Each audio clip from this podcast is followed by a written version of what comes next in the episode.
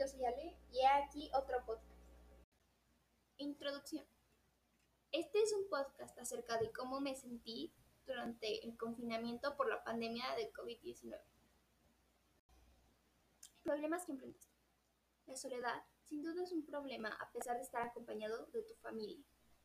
La falta de comunicación afecta bastante, ya que dificulta o atrofia las habilidades de comunicarse con los demás. Especialmente, es más difícil darse a entender si no puedes usar gestos. La añoranza de la variedad, ya que hay ciertas personas con las que te agrada convivir, pero si no es necesario, entonces no convives con esa persona.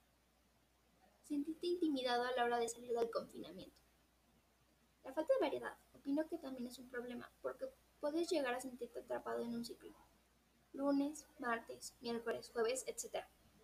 A pesar de que cada día es distinto, creo que en parte es por la monotonía que se presenta en la escuela.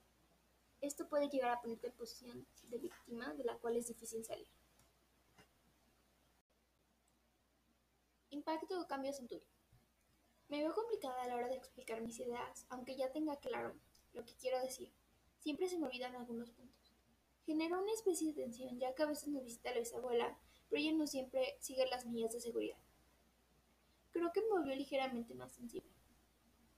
Me impide ver a mis amigos, implicó cambios en el círculo social, en este caso se disminuyó. ¿Cómo te adaptaste? Leer me ayudó mucho ya que los libros te transportan a otro lugar, aliviando las preocupaciones, al menos momentáneamente. Esto para los libros de fantasía.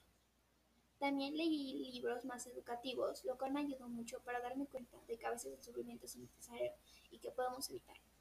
También algunos consejos para seguir adelante con más facilidad. Intentar aprender algo nuevo cada día me motiva a seguir mejorando como persona. La música me ayudó porque me hace sentir comprendido.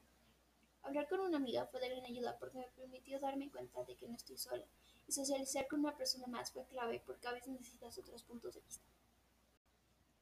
¿Qué habilidades necesitas desarrollar para seguir mejorando? Necesito intentar aplicar el Kaizen para mejorar mi autocontrol. También mejorar mi escritura me ayudaría mucho porque así es más fácil comunicarse, ya que al menos en clases virtuales no es posible comunicarse con los compañeros. Aprender a leer y a darme cuenta de que el pasado ya pasó será muy importante. También no tomar las cosas personales es muy importante porque te ahorra mucha energía en el ámbito de que te vuelve mucho más tranquilo. ¿Qué aprendiste en este periodo? Aprendí muchas cosas, varias lecciones bastante importantes que me hicieron sentirme mejor conmigo mismo como que las personas siempre van esperando de ti, pero no tienes por qué satisfacer sus gustos, siempre y cuando hagas lo correcto y tú te sientas satisfecho con tu trabajo. También que tú eres el que pone los límites, porque cuando dices ya no puedo, en automático te mentalizas de que ya no puedo.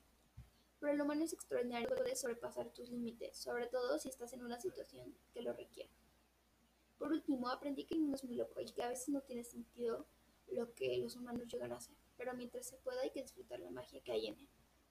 Y con esto concluimos el podcast.